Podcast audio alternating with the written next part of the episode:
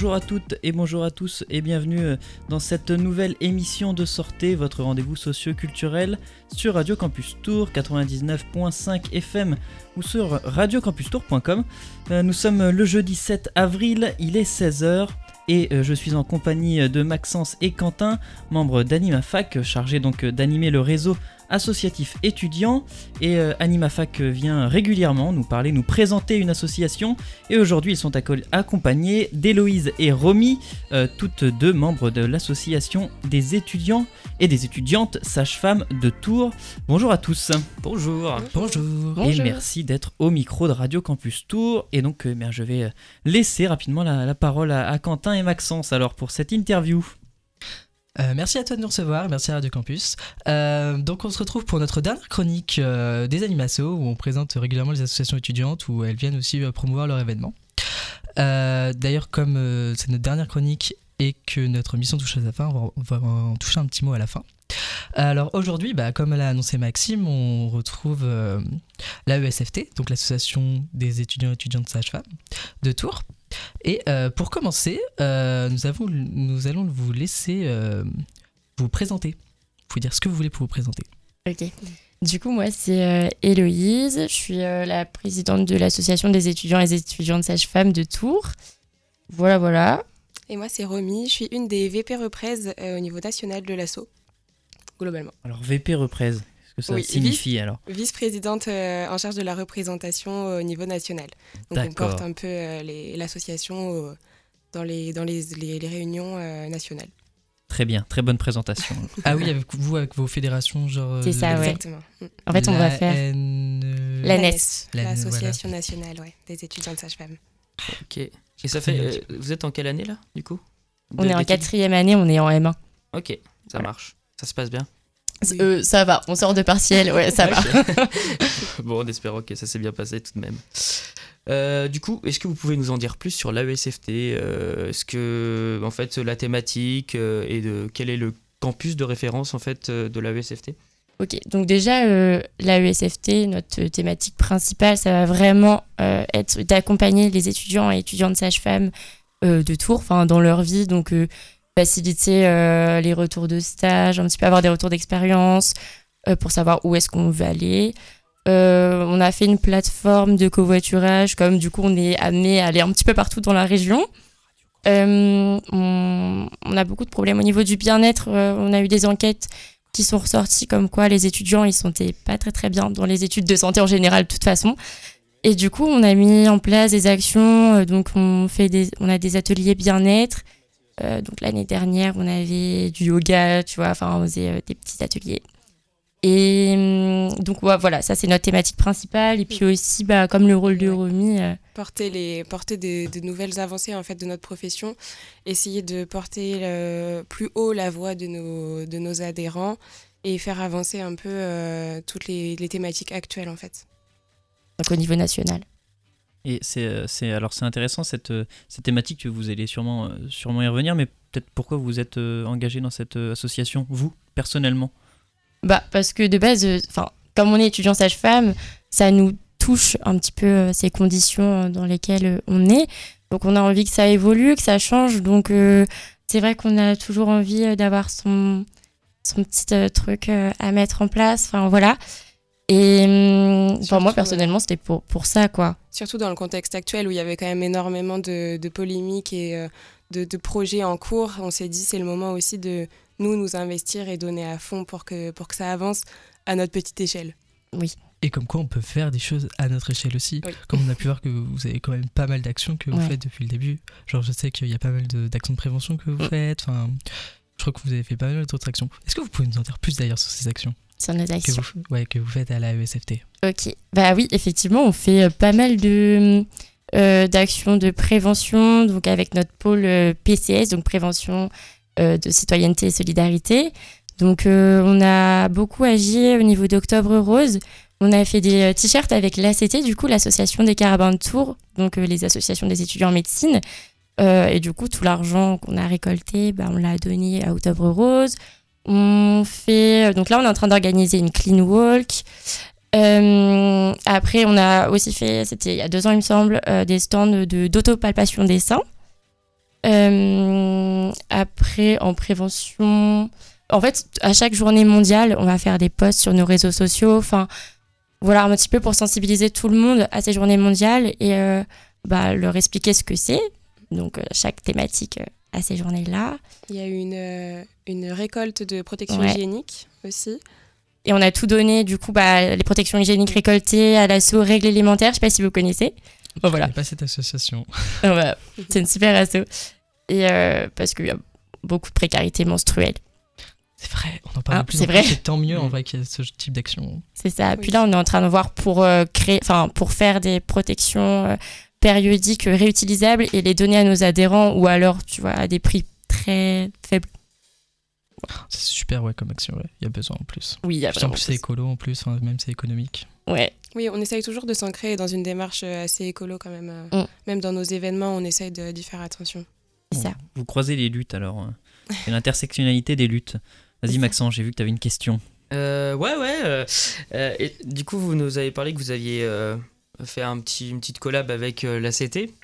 Euh, est-ce que vous avez d'autres collaborations? En tout cas, est-ce que vous essayez d'aller vers d'autres associations étudiantes ou vous avez d'autres partenaires qui soient pas forcément étudiants, euh, étudiantes? En soi, on travaille beaucoup, beaucoup, enfin, beaucoup.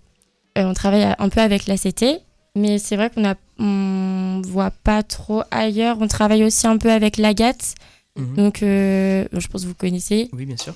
Et, hum, mais sinon, non, c'est vrai qu'on fait beaucoup des, des actions euh, pour notre école. Enfin, voilà, même nos ateliers bien-être, par contre, si, c'était euh, aussi avec l'ACT. Enfin, on a proposé aux étudiants en médecine de venir euh, donc, euh, participer aux ateliers donc, de yoga, sophro, etc. etc.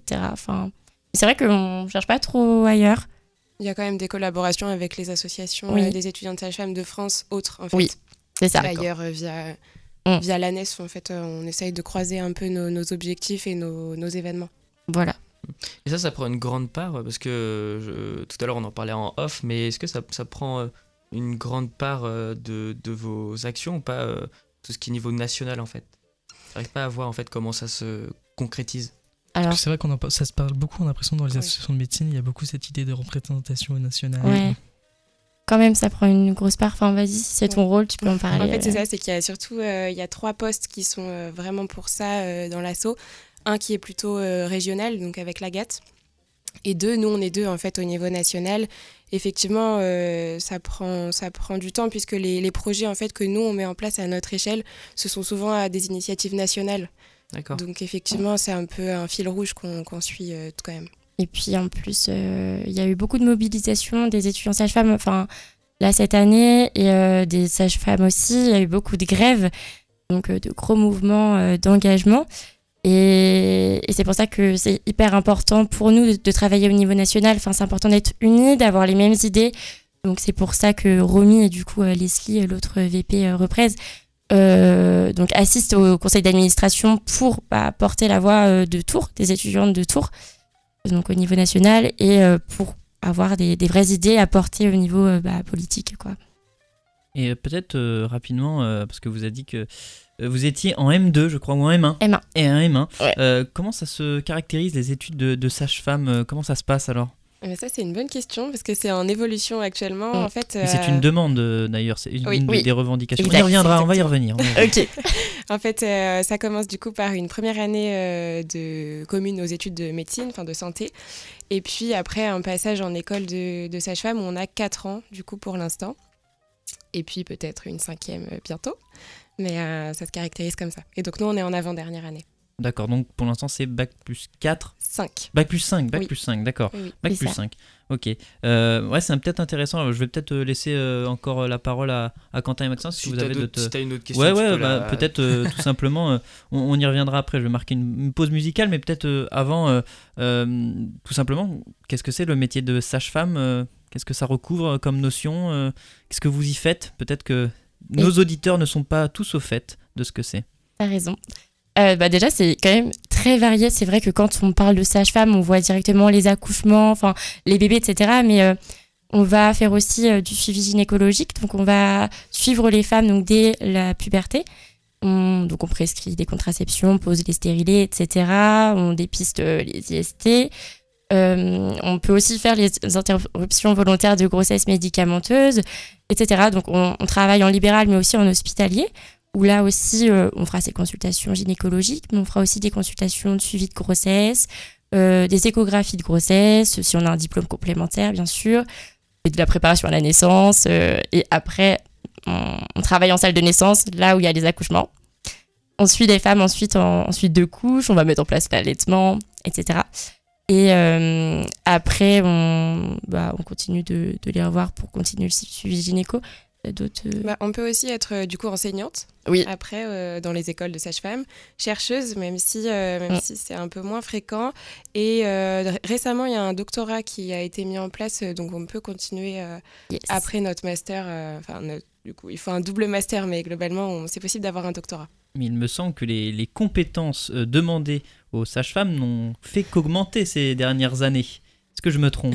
Non, non, c'est vrai. C'est vrai. Et c'est euh, peut-être. Euh, alors, est-ce que c'est en adéquation avec le nombre de vos études ou ce n'est plus justement en adéquation avec le nombre de nombre d'années d'études? Bah, justement, on aimerait mettre en place cette sixième année d'études pour qu'on puisse vraiment avoir un bon enfin une bonne formation tu vois enfin en ce moment on est en train de voir si euh, enfin c'est en expérimentation si on peut faire des interruptions volontaires de grossesse euh, chirurgicales donc instrumentales donc euh, c'est sûr que si jamais c'est possible pour les sages-femmes ce serait très adapté d'avoir une sixième année en plus etc donc on, va continuer cette, cette discussion passionnante, mais juste avant, on va marquer une courte pause musicale. Euh, alors je crois que Seb euh, nous a mis, euh, nous a mis du, du rap américain. Je ne suis pas complètement sûr, mais on va le découvrir ensemble et on se retrouve juste après.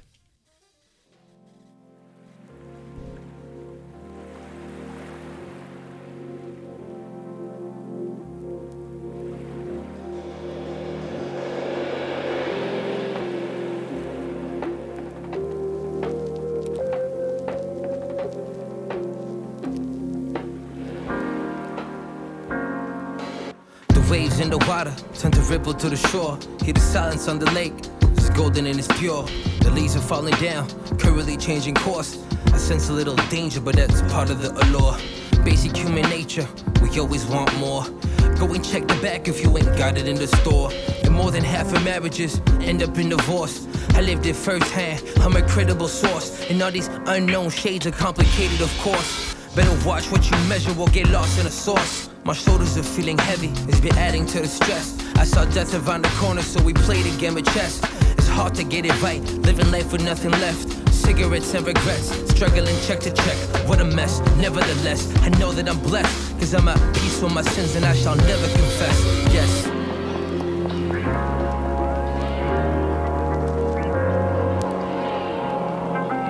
Lost in the waves, I'm just lost in the waves, I'm just lost in the waves. Stuck here for days. Lost in the waves. I'm just lost in the waves. I'm just lost in the waves. I'm just lost in the. The moon rises, the tide comes in. I just wonder when shit gon' give de retour sur Radio Campus Tour 99.5 FM ou sur radiocampustour.com. Vous êtes toujours dans votre rendez-vous socio-culturel Sortez. Nous sommes dans la deuxième partie de cette émission et on reçoit aujourd'hui donc euh, Quentin et Maxence, donc d'Anima Fac, qui viennent euh, nous présenter, comme à leur habitude, une association. Et aujourd'hui, c'est l'association des étudiants et des étudiantes sages-femmes de Tours. Euh, et on est avec donc la présidente, je crois, voilà, Héloïse. Et euh, Romy qui est VP Represse. Je n'ai pas retenu ce que c'était.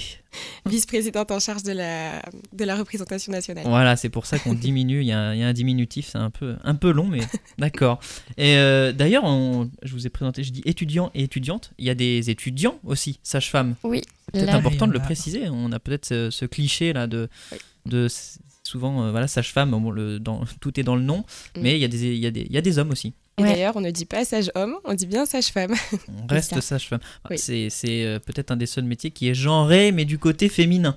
Donc c'est assez rare. D'ailleurs, il me semble qu'il y a un autre terme pour désigner la profession aussi, non? Alors, on Je peut. entendu parler, il me semble. En fait, on peut dire mailloticienne ou mailloticien, mais en soi, normalement, pour euh, désigner un garçon, enfin un homme qui est sage-femme, on dit aussi sage-femme. En soi, euh, sage dans sage-femme, ça représente l'expertise, tu vois, la sagesse pour la femme. Donc un homme peut très bien euh, entrer dans ce cadre-là. Donc on dit aussi un homme sage-femme. D'accord. Moi, j'avais en tête la maïotique. L'art d'accoucher les esprits. D'accord, d'accord. Ça vient d'Aristote. Ouais, ouais, non, mais y y il y a une racine antique. euh, voilà, ça me rappelle mes études, mais voilà. D'accord, très bien. Euh, donc en fait, pour poursuivre, euh, vous parliez justement qu'il y avait pas mal de mobilisation, etc. Donc euh, quelles sont en fait les, les modifications qui pourraient être apportées aux études ou quels sont les enjeux finalement actuels pour la, pro- pour la profession des sages-femmes? Alors, donc, les modifications pour notre cursus, en tout cas, c'est d'avoir une année supplémentaire. Donc là, comme Romy l'avait dit, on a 5 ans actuellement et on tend vers la sixième année. Et euh, on ne passera plus du coup un mémoire, mais du coup une thèse d'exercice. Ça va changer aussi à niveau de ce point-là, donc euh, de notre présentation aussi. Euh, on va être valorisé euh, également.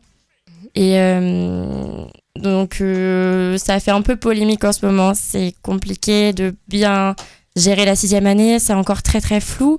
On ne sait pas trop encore ce qu'on ce qu'on y met. C'est en discussion. Normalement, ça devait commencer dès l'année prochaine.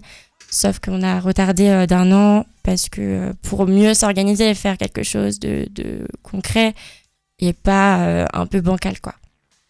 Ouais. En fait, l'objectif, c'est surtout qu'on ait plus de temps pour avoir des études euh, moins denses. Mm. Et euh, derrière, évidemment, il y a aussi l'objectif de plus de reconnaissance derrière sur notre, euh, sur notre statut, qui est parfois pas forcément à la hauteur de notre niveau d'études. Et, et donc, la thèse d'exercice serait aussi un moyen d'améliorer ça. Alors moi j'ai fait des, bon, des rapides recherches, je suis tombé sur un chiffre. 27% des étudiants et des étudiantes ont déjà pensé à arrêter le métier de sage-femme. Oui. C'est quand même un chiffre euh, assez alarmant tout ça. Et effectivement, euh, donc le bien-être au sein euh, des études de sage-femme, enfin pour les étudiants et étudiantes sage-femme, est un gros problème. Donc comme je l'avais dit tout à l'heure, on a fait une enquête il y a deux ans qui a révélé un peu des chiffres catastrophiques sur le bien-être des étudiants au sein de notre école. Et donc on s'est demandé pourquoi, etc. C'est vrai que, enfin, étant une profession de santé, on est amené à voir très très vite, très tôt, des, euh, enfin juste après notre concours, euh, à des, des situations qui peuvent être choquantes ou, enfin oui, psychologiquement, mais enfin humainement. Et euh, ça peut amener à se poser des questions, mais comme toutes les études en santé, en fait, et il y a une grosse densité de travail euh, et des exigences qui sont quand même très importantes, que ce soit au niveau des cours ou des stages, de compétences. On est vite euh, amené à être autonome parfois. Et comme il y a énormément d'exercices, enfin, il y a beaucoup d'activités, je veux dire, parfois en tant qu'étudiant sage-femme, on peut se retrouver toute seule face à une situation euh, d'urgence ou Ouais, des bah, responsabilités en ouais, fait. voilà, euh, c'est ça. c'est d'énormes. Enfin, déjà le métier est une énorme responsabilité. Euh, Vous Ouais. êtes en charge d'accompagner euh, le début de la vie euh, de ces personnes sur Terre, donc euh, c'est quand même une, une responsabilité énorme. Et donc du coup en stage, ouais, il y a ces, déjà Oui. ces responsabilités là. C'est ça. Auquel on n'est pas forcément préparé. Non. Même psychologiquement, euh, je pense que ouais, il y a peut-être euh, le mal-être aussi vient peut-être de là, donc Ah oui. d'accord. Euh. Ouais, c'est, c'est... mais c'est une, c'est une, une question. Bon, je trahis euh, pas de secret hein, non, non plus. On sait très bien que en ce moment, le, le- le- les, hô- les hôpitaux souffrent euh, énormément, le, le personnel soignant souffre énormément. Mm. L'hôpital public, euh, voilà, un déficit de budget. Est-ce que les, les, les sages-femmes euh, bon, se tournent vers euh, quand même l'hôpital public en sortie d'études ou alors plutôt le, le privé, libéral Je sais pas. Actuellement, c'est assez. Il n'y a pas de réelle, réelle tendance, mais il y a quand même beaucoup plus d'étudiants qui aujourd'hui se tournent vers le libéral dès le départ. Et vous, Ouais. ça vous fait peur euh, des fois ces responsabilités, ces, cette, euh, cette euh, peut-être précarisation aussi du métier Oui. Oui, ça fait Oui, peur. Et enfin, ça peut que faire peur euh, directement en sortie d'études. On a beaucoup de, de responsabilités. Euh, Les sages-femmes en poste aussi ont peur Oui. de, de voir qui, qui, quel étudiant en fait viendra se mettre dans cette situation alors que qu'elles en souffrent elles-mêmes. Parfois, elles ont peur pour nous aussi. Du coup, il y a beaucoup plus d'étudiants sages-femmes ou d'étudiantes sages-femmes qui se tournent vers le libéral pour éviter ça aussi. Sachant que le libéral, c'est une activité, euh, bah, moi, je trouve que, qu'assez passionnante. Euh, mais oui, effectivement, euh, il y a quelques années, il n'y avait pas autant d'étudiants qui, qui allaient en libéral directement après. La différence entre le libéral et euh, les, dans- travailler dans un hôpital public, c'est quelle est la différence en fait? En fait, tu vas pas euh, faire d'accouchement ou, ou suivre les femmes juste après leur accouchement. tu peux juste bah, faire les consultations de suivi de grossesse basiques. Et, hum, et après, contraception, de contraception, de frottis, gynéco. Voilà, en fait, c'est c'est quand même assez large. Il y a les préparations à la naissance, mais c'est t'as pas d'urgence. C'est un travail totalement différent finalement. Ouais. C'est moins de stress en fait, ça Ouais. aussi. C'est possible. Oui, oui. Donc euh, ça, ouais. peut-être que du coup aussi par vos expériences, euh, peut-être euh, dans, dans les différents, euh, euh, bah, dans le libéral, dans les hôpitaux, etc. euh, déjà, euh, peut-être que c'est moins euh, perturbant euh, et euh, il y a moins de confrontation euh, liée peut-être à un accouchement euh, si vous en avez déjà vécu en stage ou je ne sais quoi. Donc, Vous avez euh, d'autres questions, Maxence et euh, Quentin, ou vous avez fait le, le tour de, de ce que vous vouliez demander? Moi, j'ai toujours des questions, donc euh, c'est ça, le- ça le souci. Hum. Ah, j'ai une question. Je me demande si vous pouvez y répondre, vu que c'est des questions qui, euh, qui touchent un peu les thématiques actuelles d'AnimaFac, donc la lutte contre les discriminations et qui me touche particulièrement aussi en fonction de mes engagements. Et euh, vous parliez tout à l'heure que, euh, les personnes euh, qui exercent bah, la profession de sage-femme bah, accompagnent justement les femmes jusque, sur les étapes autour de la natalité. Et comment est-ce que je peux formuler la question?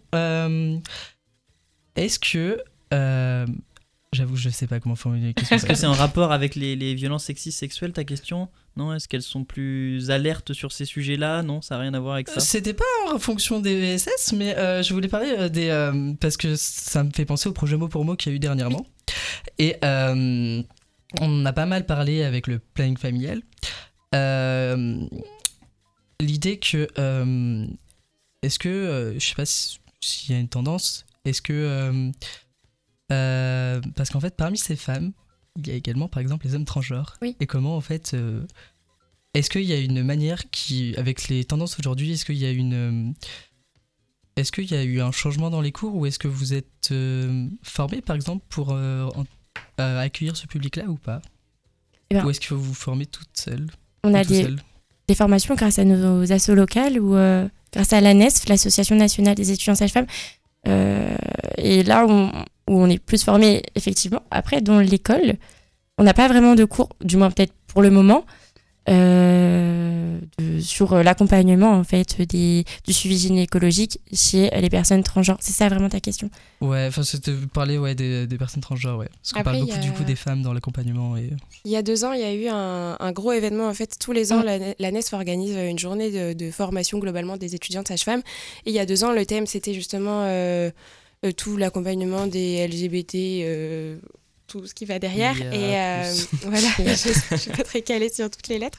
Mais, euh, et c'était en fait, cependant, euh, pendant trois jours, euh, c'était des formations qui étaient euh, vraiment ba- basées là-dessus. Et euh, c'est quelque chose quand même, dans, les- dans, c'est un sujet dans lequel euh, la NESF est engagée Mm. et euh, qui, est, qui est amené à, je pense, beaucoup bouger dans les, dans les années à venir. Après, il faut que ça bouge aussi euh, euh, envers euh, notre équipe pédago. Euh, voilà, faut qu'ils fassent aussi des cours là-dessus. Nous, on peut leur proposer également, hein, Mm. de toute façon. Mm, mm. Mais pour le moment, on n'a pas eu de cours, nous, en M1, euh, sur euh, le suivi gynéco. euh.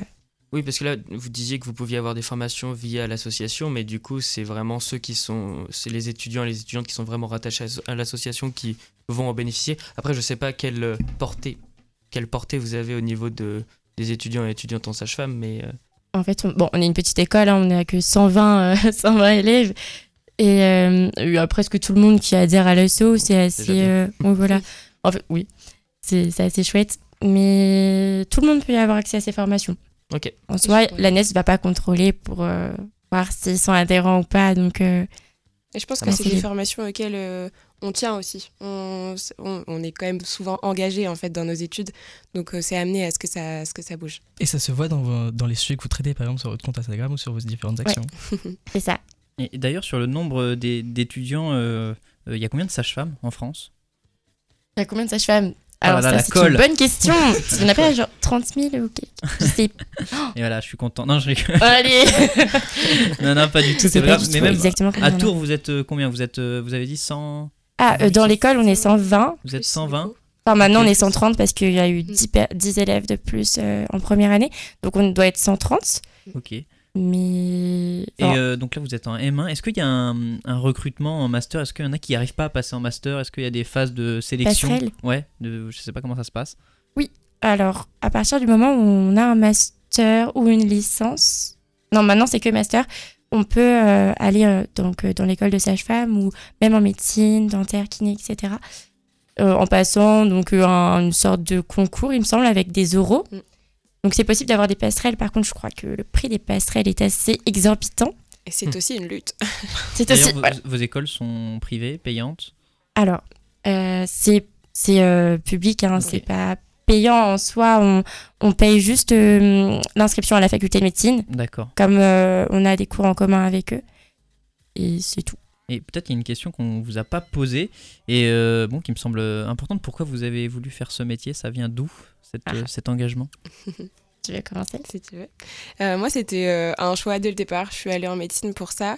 C'est depuis assez longtemps, à vrai dire, le fait d'accompagner. Notre métier est quand même un, un mixte de beaucoup de social, en fait, et de médical. Il y a énormément, énormément d'accompagnement humain. Et euh, moi, c'est ce qui m'a vraiment beauté. Le fait d'être là dans un moment assez particulier où les femmes sont quand même vulnérables. Et donc, euh, la- le fait, euh, de, enfin, notre présence en fait est bienveillante et on doit être dans l'écoute. Et, euh, et je trouve que c'est c'est hyper enrichissant. En fait, enfin, c'est vraiment ça. C'est très, très, très enrichissant. Et alors pour Héloïse Moi, c'était. Alors, en troisième, j'ai fait un stage d'observation chez une sage-femme libérale. Et euh, ça m'a tout de suite plu. On t'a demandé d'accoucher. Non, je Non, c'était en libéral, du coup, on fait pas les accouchements. Ouais, oui. c'est- non, Et, et du coup, ça m'a plu et je me suis dit, bon, bah, c'est parti.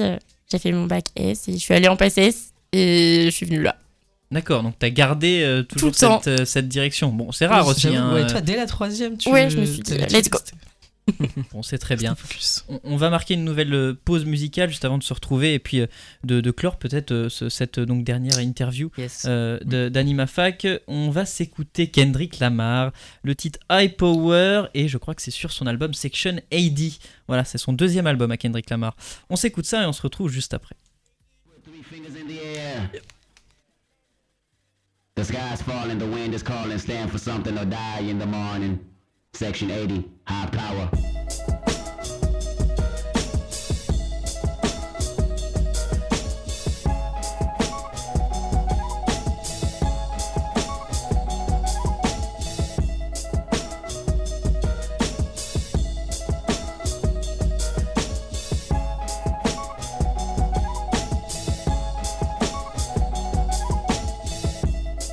Visions of Martin Luther staring at me.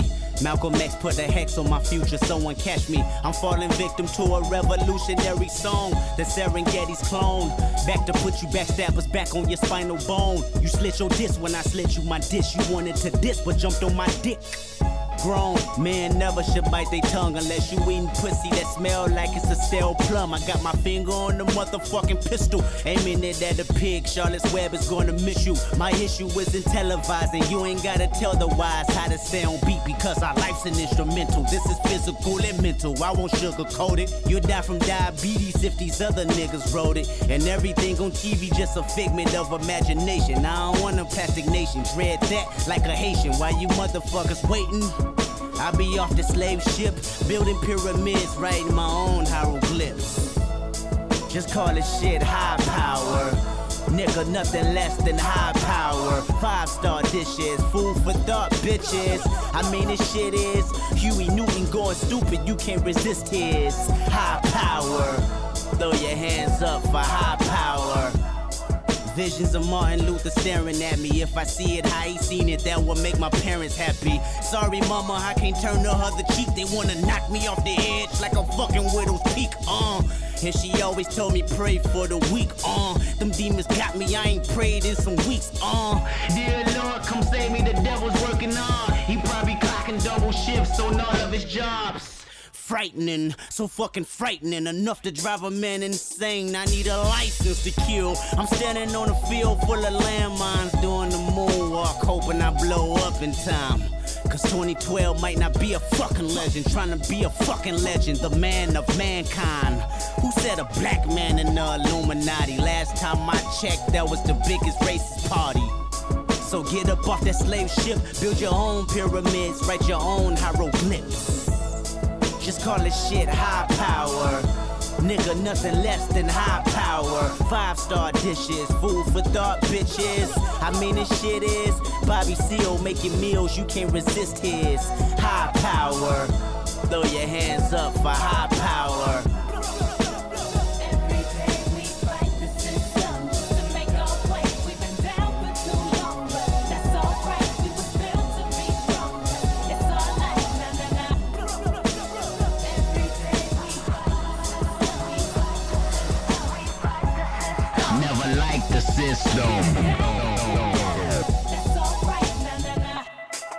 Said a black man in Illuminati? Last time I checked, that was the biggest racist party. Last time I checked, we was racing with Marcus Garvey on the freeway to Africa till I wrecked my Audi. And I want everybody to view my autopsy so you can see exactly where the government has shot me. No conspiracy, my fate is inevitable. They play musical chairs once I'm on that pedestal frightening, so fucking frightening enough to drive a man insane, a woman insane. The reason Lauren O don't sing, or Kurt bang loaded that clip and then said bang. The drum it brains crazy. Product of the late 80s, trying to stay above water. That's why we shun the Navy. Pull your guns and play me, let's set it off. Cause a riot, throw a model top. Somebody told me them pirates had got lost. Cause we been off them slave ships, got our own pyramids, write our own hieroglyphs. De retour sur Radio Campus Tour 99.5 FM ou sur radiocampustour.com. Vous êtes toujours dans votre rendez-vous socio-culturel Sortez et euh, nous sommes dans la dernière partie de cette émission pour la dernière euh, chronique d'Animasso et vous venez d'écouter le titre Section non pas Section 10 ça c'était l'album le titre High Power voilà de Kendrick Lamar. Euh, donc nous sommes aujourd'hui avec euh, Héloïse et Romy qui sont membres de l'association des étudiants et des étudiantes sages-femmes de Tours et on a déjà euh, voilà fait euh, le tour de, de beaucoup de- d'enjeux euh, qui, recouvrent voilà le, métier de sage-femme je vais laisser la parole à mes deux, intervenants là qui, interviewent. Eh bien, merci Maxime. Petite question avant de, de conclure avec, avec vous. Est-ce que vous avez un petit moment de vie associatif, une petite anecdote, quelque chose, voilà, un, de vos meilleurs moments ou, quelque chose comme ça à nous raconter Nos meilleurs moments euh, dans la vie associative. Euh, tu parles vraiment quand on organise des projets ou par exemple dans la vie euh, de bureau euh, C'est de manière très générale Ouais, en fait. Quel est votre un peu quel est votre meilleur moment de vie associative? Et on précise pas en fait forcément si c'est dans le cadre de la ESFT ou pas. Parce avec- que vous avez peut-être fait de l'associatif en dehors de la E Oui. Euh, bah, ce que je préfère dans le monde associatif, c'est vraiment la cohésion enfin, d'une équipe.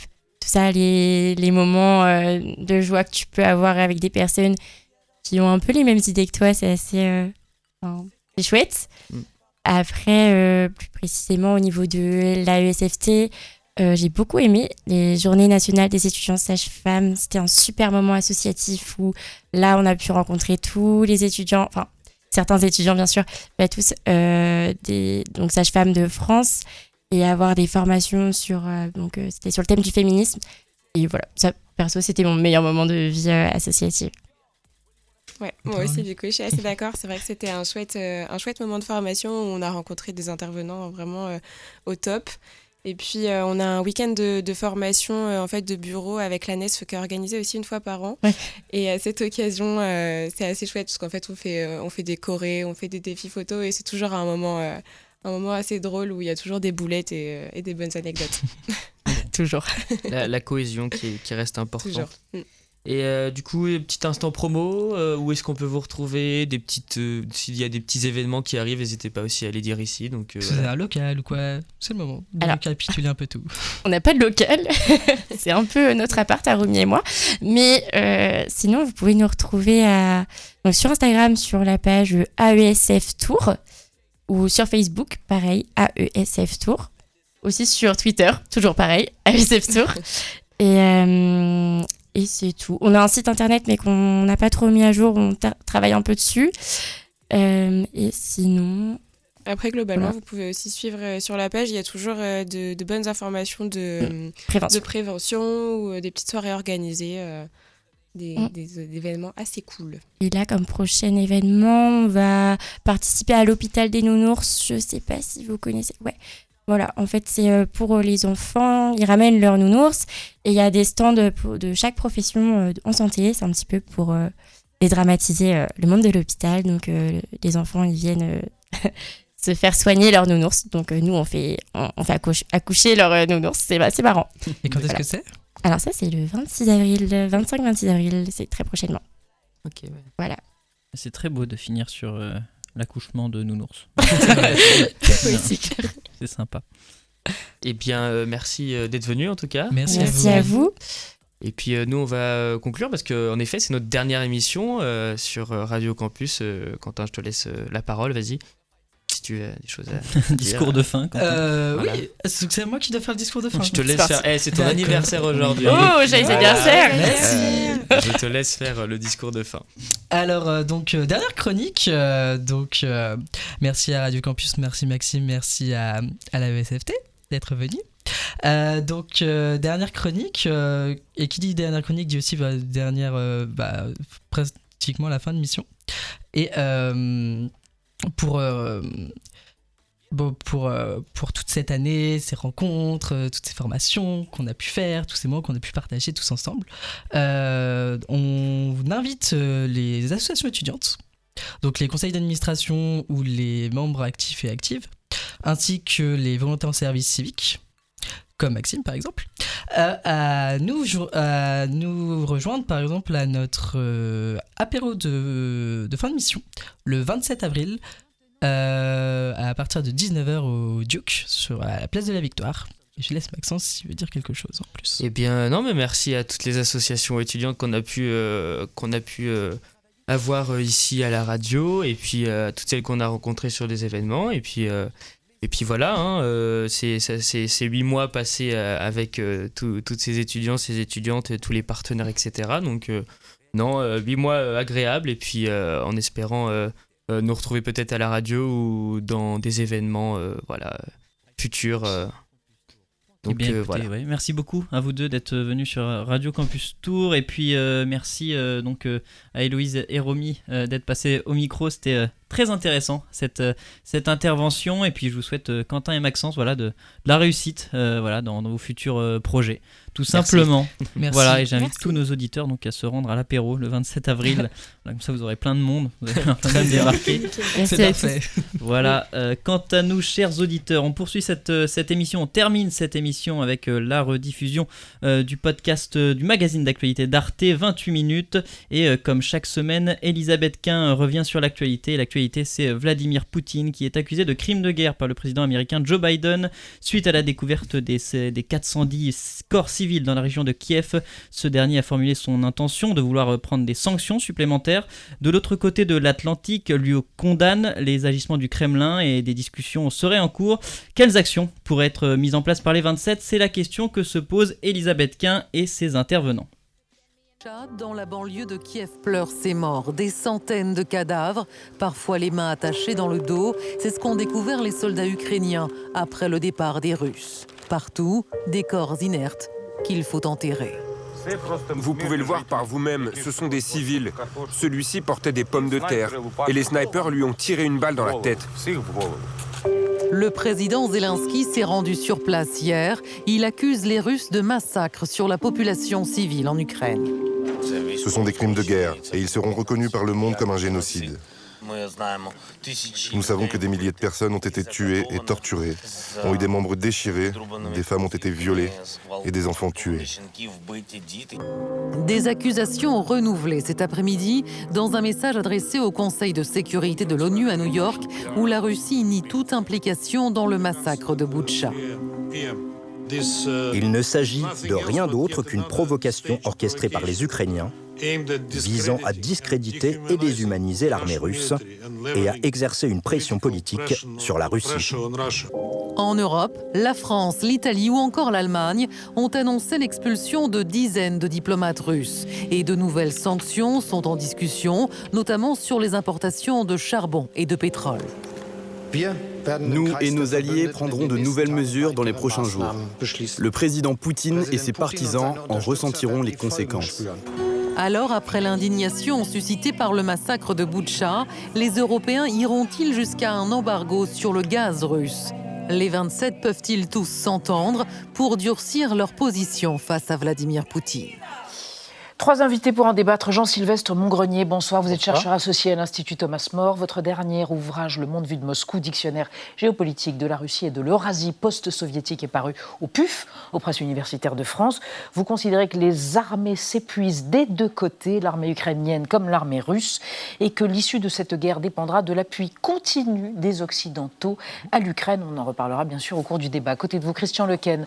Bonsoir, vous êtes professeur bonsoir. à Sciences Po, spécialiste de l'Union européenne. Selon vous, les sanctions ne suffiront pas à faire flancher Vladimir Poutine. Il faut continuer à dire que l'Occident n'exclut pas une solution militaire. Je ne sais pas si vous serez d'accord tous les deux. Et nous avons bien sûr Isabelle Dufour. Bonsoir, vous êtes directrice Bonsoir. des études à Eurocrise, agence d'intelligence stratégique. Vous dites qu'aujourd'hui, il est important de documenter massivement les horreurs pour que ces crimes de guerre soient indéniables. Et on démarre avec le chiffre du jour précisément, Vincent, à propos de ce qui s'est passé dans la région de Kiev au nord-est. C'est 410 le Nord-ouest. chiffre du jour. hein. Les corps de 410 civils ont été retrouvés dans la région de Kiev, reprise aux, aux troupes russes par l'armée ukrainienne. Alors depuis le début de l'offensive- russe le 24 février, le Haut Commissariat des Nations Unies aux droits de l'homme recense 1417 tués, dont 121 enfants. Jean-Sylvestre Moncronier, ce massacre de civils marque-t-il selon vous un tournant dans cette guerre? À mon sens, ce n'est pas un tournant. Le tournant a été pris euh, le 24 février, à partir du moment bah, où la Russie est passée à l'attaque. Le fait est qu'il y a eu un réveil du côté européen, bah, tardif, hein, si on regarde la France et l'Allemagne. C'est plutôt une nouvelle étape. euh, À reculons, bah, malgré nous, ouais, on est bel et bien impliqués dans cette guerre. Donc, euh, bon, beaucoup voudraient la maintenir à distance, se contenteraient bah, euh, d'un soutien euh, limité. Mais je pense qu'il y a des facteurs profonds. Il y a une force des choses hein, qui fait que euh, on va vers un engagement plus affirmé. Alors il y a la livraison d'armes, mais à mon sens, hein, il faudrait, euh, si c'est nécessaire sur le plan tactique et stratégique, à ne pas hésiter à livrer des avions, des chars de combat. En tout cas, c'est pas à Vladimir Poutine de décider ben, ce qui se fait, ce qui ne se fait pas.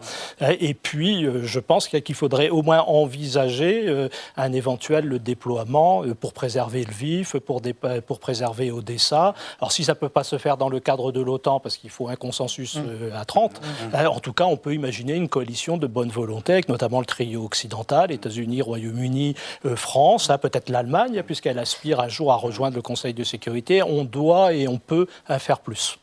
Isabelle Dufaux, euh, ce, ce massacre de civils marque quand même un, un seuil franchi euh, dans l'horreur. Euh, Joe Biden avait parlé de crimes de guerre il y a une quinzaine de jours, et là, toute la, toute la communauté interna- internationale euh, évoque des crimes de guerre. D'abord, est-ce que vous pouvez nous dire comment on documente euh, ces crimes de guerre et, et ce qu'ils indiquent justement dans, dans l'évolution du, du conflit Alors Déjà, le- les- crimes de guerre en Ukraine par l'armée russe sont euh, déjà documentés depuis euh, euh, un mois. Mhm. Il y a eu des procédures qui sont ouvertes euh, par la CPI.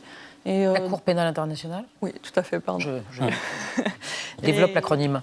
Et, et donc, euh, donc voilà, ça s'inscrit. euh, Qui les documente? Des enquêteurs indépendants? Alors oui, il y a des enquêteurs, il y a des organisations euh, non gouvernementales, Oui. type euh, Human Rights Watch, qui ont déjà rendu, très sur le terrain, oui. voilà, qui ont déjà rendu plusieurs, euh, Mhm. plusieurs rapports. Et puis euh, il y a aussi du, de la documentation qui est faite par des, des collectifs en fait d'investigation, comme Bellingcat, qui font un travail euh, Sur le numérique, notamment Voilà, à partir de Les sources numériques. Euh, ou de sources provenant de réseaux sociaux qu'ils identifient avec euh, beaucoup de soin et ça demande un, un travail considérable. Ils ont réussi à produire euh, des preuves euh, dans d'autres conflits en reconnaissant par exemple les soldats qui étaient impliqués euh, dans, dans certains massacres et en, en réussissant à, à retracer en fait les unités dans lesquelles ces soldats étaient. C'est enfin, c'est un travail de très longue haleine. Pour aboutir à Pour aboutir à euh, alors- déférer devant un parquet international Dans- ceux qui ont donné les ordres Alors, dans l'idéal, alors ceux qui ont donné les ordres, c'est encore une étape supplémentaire. De, de déférer déjà les exécutants, ce serait déjà, euh, euh, déjà remarquable et ça va être très difficile puisque ce sont des Russes, ils seront en Russie et personne ne va aller les chercher en Russie, Oui. bien sûr. Pour, euh, ensuite, il y a une chaîne de responsabilité ça, dans, chaîne les de crimes, commandement. voilà, dans les crimes de guerre, mais il faut prouver effectivement que la chaîne de commandement était impliquée en fait dans, euh, dans les ordres et, et dans les actions et, qu'elle- et également qu'elle n'a rien fait pour les empêcher. Et ça, c'est encore plus difficile à documenter parce qu'il n'y a pas de, de faits concrets sur le Mhm. terrain.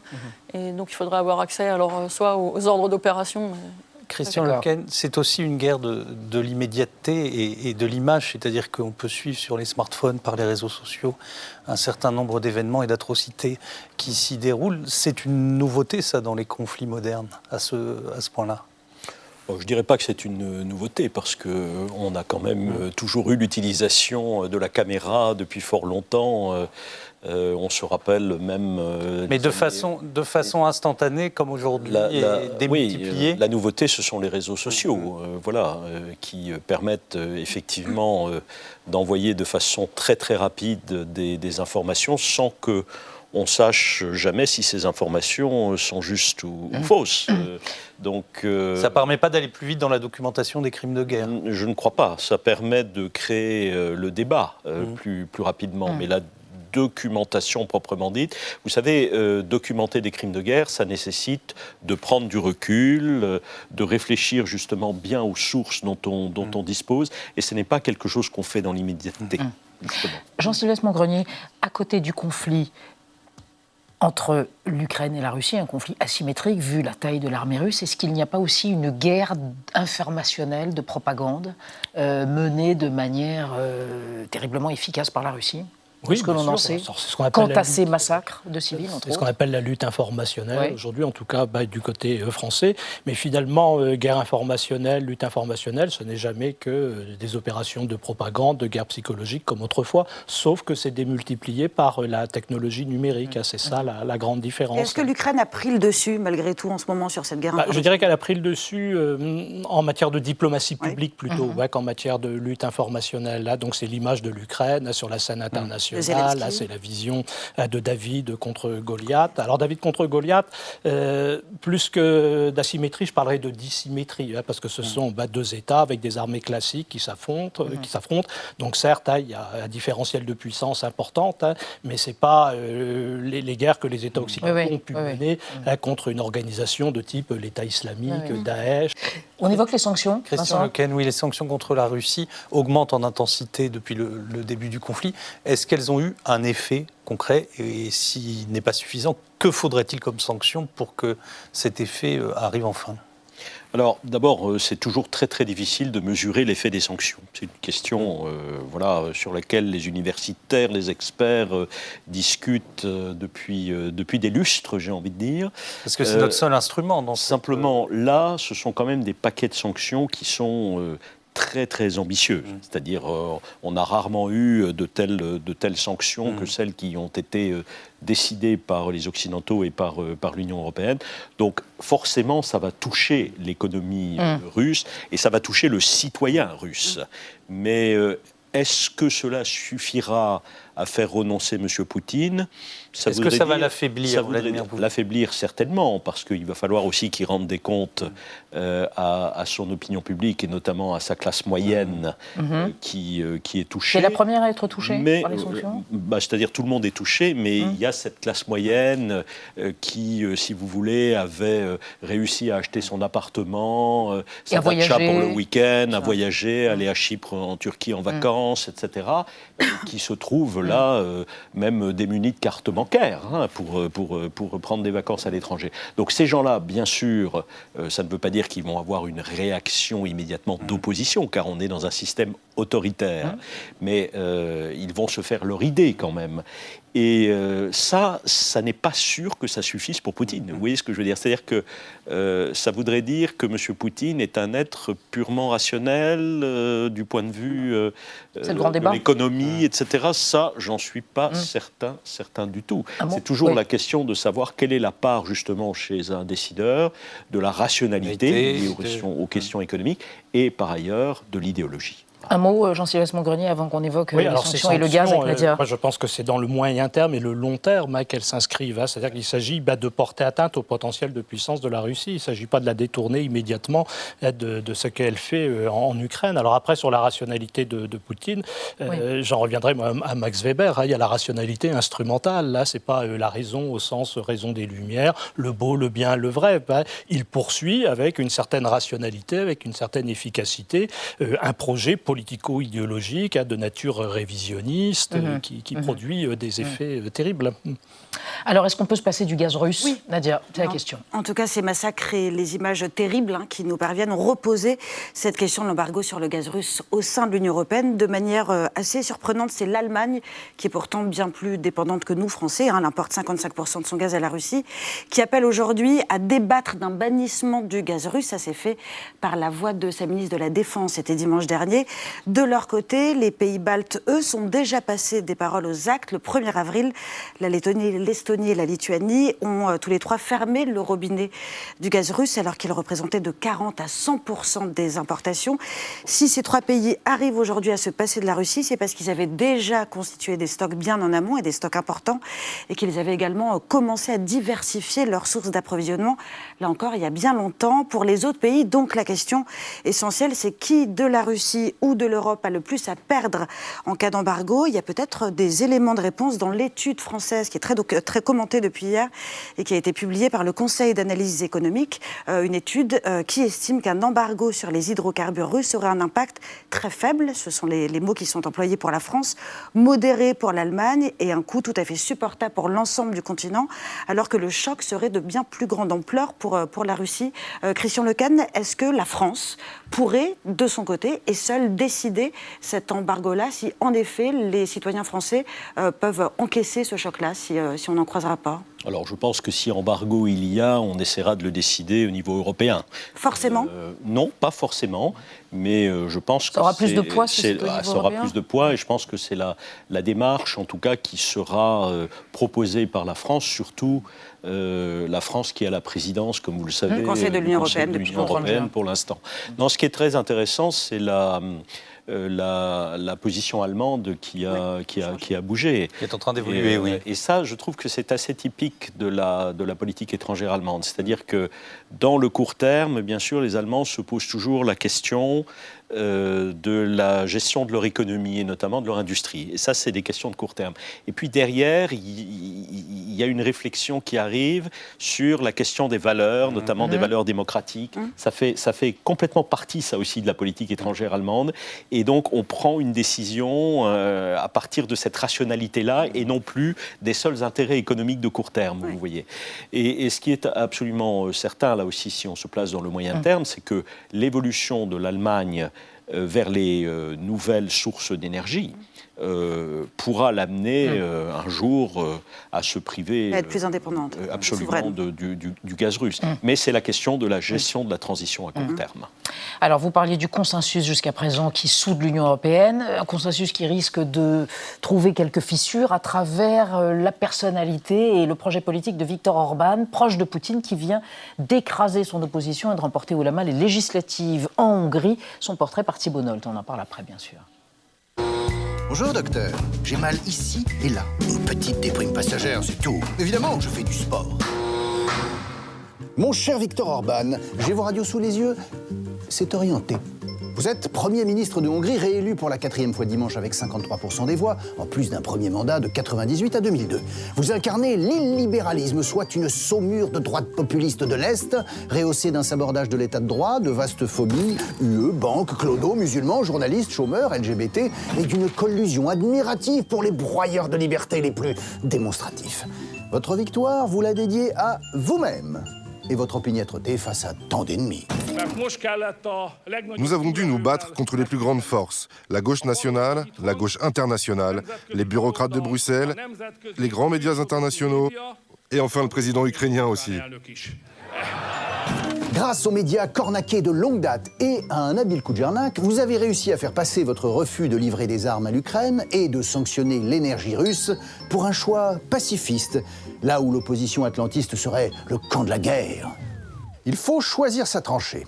Pour moi, c'est celle qui a 5977 têtes nucléaires. Vous êtes surnommé le petit Poutine d'Europe, non sans hasard. Vous laissez sa propagande diffuser à travers la Hongrie, multiplier les accords énergétiques, la coopération spatiale, autoriser le vaccin Sputnik 5, accorder des visas Schengen au personnel d'une ex-banque soviétique réputée repère d'espions russes et cheval de Troie de Poutine dans l'UE. On peut être espion et mériter quelques vacances à Benidorm ou à Mimizan. Comme lui, vous fumez les valeurs libérales de l'Ouest, recapitalisez le pays en valeurs tradies, convoquez l'humiliation d'une grandeur impériale perdue, produisez une oligarchie docile, comme ce vieux pote chauffagiste devenu première fortune nationale. Vous êtes l'idiot utile de Poupou Ier, déstabilisateur de l'UE et de l'OTAN, que vous aviez pourtant choisi de rejoindre en 99 lors de votre premier mandat. D'ailleurs, il a applaudi votre réélection. Mon cher Vic, quand le camp de la paix applaudit le camp de la liberté, c'est trop chou. Ah oui Merci Thibault. Vincent. Isabelle Dufour, comment doit-on interpréter le retrait des troupes russes de Kiev? Est-ce que c'est une victoire des Ukrainiens sur les Russes? Est-ce que c'est un retrait tactique pour un changement de stratégie et se concentrer vers l'est du pays? Euh, Comment lire cet événement? Alors les deux en fait. Hein. C'est d'abord une victoire, euh, une, victoire, une superbe victoire et inattendue hein, de la part de tous les analystes de, l'armée ukrainienne. Parce que, euh, on pensait qu'ils auraient une capacité de résistance, mais à ce point-là, euh, à ce point-là. Mais ça voudrait dire qu'ils pourraient gagner cette guerre, les Ukrainiens? Si vous m'auriez posé la question il y a un mois, je vous aurais dit non, mais on commence à, vraiment se, poser la question, euh, oui, parce qu'on ne sait pas exactement quels sont l'état des, grandes unités russes, mm. ni leur capacité de relève. Mais on ignore également quels sont euh, l'état des capacités ukrainiennes et de leurs grandes unités. Donc en fait, une des deux armées, et surtout l'armée ukrainienne, pourrait mm. s'effondrer euh, que ça ne serait pas une surprise. Vous, vous Jean, Jean, Jean vous considérez que l'armée ukrainienne ne pourra pas tenir une guerre d'usure si elle n'a pas un soutien permanent, une sorte d'afflux permanent d'apport euh, d'armes euh, ah, de la part de l'Union européenne oui, tout à fait. L'effort occidental doit s'inscrire dans la durée. Alors pour l'attaque sur Kiev, le fait est pas que c'est un échec, hein, mais mm. c'est un échec hein, dans une guerre hein, qui, s'étend sur des espaces beaucoup plus vastes et certainement sur des temps plus longs. L'effort, comme vous l'avez dit, militaire russe, mm. il est reporté vers l'Est mais j'appelle aussi l'attention sur le sud de l'Ukraine. Hein. Même si peut-être que la priorité va au Donbass aujourd'hui, euh, il y a aussi des. Et ce sont le sud autour de Mariupol, la région Deux tiers du Donbass hein, qui ont été conquis, alors que départ les séparatistes pro-russes, hein, ils contrôlaient uniquement un tiers. Et puis par ailleurs, euh, les armées russes sont sorties de la Crimée, les territoires au nord de la Crimée ont été conquis. Si Mariupol tombe, bah, ça fait euh, une, un pont terrestre entre le, Donbass et la Crimée. Et puis il y a eu des progressions plus vers l'ouest, vers Odessa. Et dans la, vision du monde de Vladimir Poutine. il faut contrôler le Donbass, il faut contrôler également ce qu'il appelle la Nouvelle Russie, le sud de l'Ukraine. Mm. Euh, au minimum, si Odessa ne semble pas encore être apporté aujourd'hui, c'est continuer le blocus naval, là, ce qui revient donc à couper bah, l'Ukraine euh, de l'accès à la mer Noire. Et puis ensuite, eh bien, il reste l'Ukraine occidentale, là, et il s'agirait euh, de, maintenir la pression sur l'Ukraine occidentale, voire de détruire ce qui ne peut pas, conquérir. Hein. Mais dans sa vision du monde, l'Ukraine, d'une manière ou d'une autre, hein, doit euh, repasser bah, sous mm. le contrôle russe. Alors ça peut être un contrôle positif, direct, ça peut être aussi une forme de contrôle négatif, indirect. Certes, je ne peux pas le prendre, mais je détruis ce que je ne peux pas prendre. Donc Christian Lequen, les Occidentaux doivent être plus fermes, envisager la solution militaire ou une intervention militaire? Ah, euh, je ne suis pas sûr qu'il faille entrer dans le conflit, euh, parce que entrer dans le conflit, euh, ça veut dire devenir co-belligérant, et nous voyons bien les risques, surtout avec une puissance en face qui a l'arme nucléaire. Mmh. Et qui le dit. Mais ce qu'il ne faut pas, c'est dire nous excluons la solution militaire. C'est ça le point important, c'est-à-dire que les, les, dictateurs comme M. Poutine, vous savez, adorent l'ambiguïté. Et nous aussi, il faut qu'on reste dans l'ambiguïté. Et donc euh, l'ambiguïté, ça consiste à dire, ben, on, ne s'interdit pas. Pour l'instant, on n'entre pas, on n'est pas co-belligérant, on continue à aider en transférant massivement des armes, de l'aide économique, etc. Mais, mais, mais, euh, nous n'excluons pas complètement la solution militaire. Voilà, je pense qu'il faut maintenir ce langage. Alors il y a une ambiguïté, hein, c'est celle qui consiste à à discuter avec Vladimir Poutine. Est-ce qu'il faut continuer à le faire après les, massacres de Boucha Le Premier ministre polonais a un avis très tranché sur la question. On le regarde. Monsieur le Président Macron, à combien de reprises avez-vous négocié avec Vladimir Poutine? Qu'avez-vous obtenu? Avez-vous arrêté quoi que ce soit? On ne débat pas, on ne négocie pas avec les criminels, on les combat. Personne n'a négocié avec Hitler. Iriez-vous négocier avec Hitler? Iriez-vous négocier avec Staline? Iriez-vous négocier avec Pol Pot? Isabelle Dufour, si on suit le Premier ministre polonais, il n'y a plus de diplomatie possible tant que Vladimir Poutine est à la tête de la Russie. Alors, euh, oui, ça, devient très compliqué, effectivement, après, après les massacres. Mais euh, dire qu'il n'y a plus de diplomatie possible, ça reste encore de la diplomatie, en fait, quelque part. On ferme pour un moment les, les, canaux. Et en fait, ça fait monter le coût de la, de, la victoire hein, pour, mm. pour, Vladimir Poutine et le prix de la paix pour les Ukrainiens, qui seront peut-être plus, plus prêts à, concéder ce qu'ils étaient prêts à concéder il y a, il y a, 15 jours, parce qu'il va falloir qu'ils le justifient auprès de leur population. Et après des massacres d'une telle ampleur, ça devient extrêmement compliqué de dire euh, OK, euh, la Crimée, le Donbass, on y renonce. Merci, c'était le mot de la fin pour ce débat. Merci d'avoir débattu ce soir. Merci à tous les trois.